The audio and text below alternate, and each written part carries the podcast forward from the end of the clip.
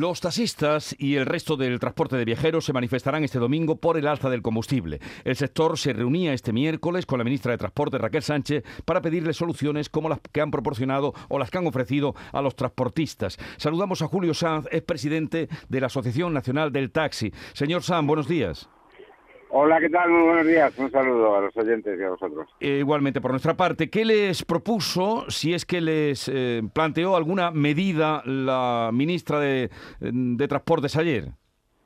Bueno, realmente era lo que íbamos. Eh, íbamos a una reunión con la ministra donde esperábamos que ya se concretaran las medidas que se iba a proponer al Departamento de Viajeros, que según palabras de la ministra irá en consonancia y en, los mismos términos que para el Departamento de Mercancías.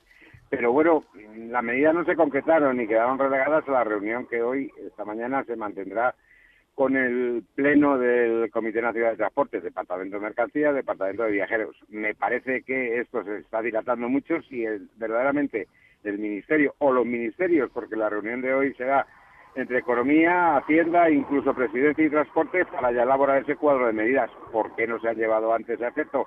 Nos quedamos a expensas de lo que suceda esta mañana y por supuesto que se mantiene en estas circunstancias el acto de protesta que hemos convocado para eh, la mañana del domingo, donde acudirá, pues en principio, todo lo que es el departamento de viajeros, como bien dices, autobuses discrecionales, urbanos, transporte sanitario, agencias de viaje, vehículos de alquiler y, por supuesto, los taxis.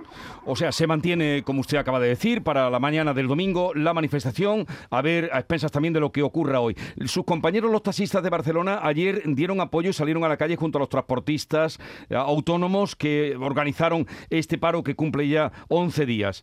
¿Sabe usted si en alguna otra ciudad o comunidad de España podría producirse también ese apoyo?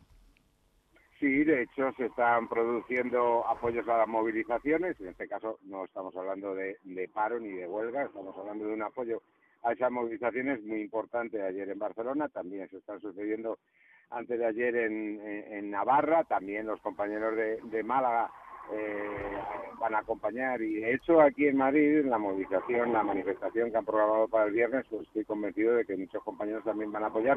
Si no se eh, traducen esas ayudas que, en la mañana de que llevar a cabo. En realidad, el aumento desproporcionado de los costes de los combustibles en general, de todos los combustibles que afectan a nuestra actividad, ha sido desproporcionado.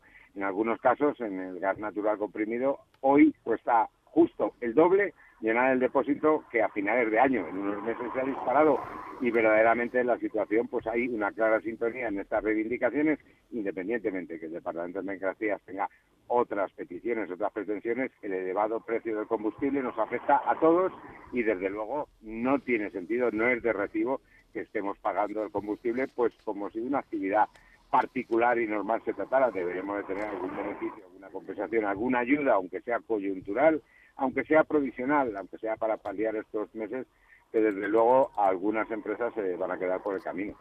Julio Sanz, presidente de la Asociación Nacional de Taxi, gracias por estar con nosotros. Un saludo desde Andalucía.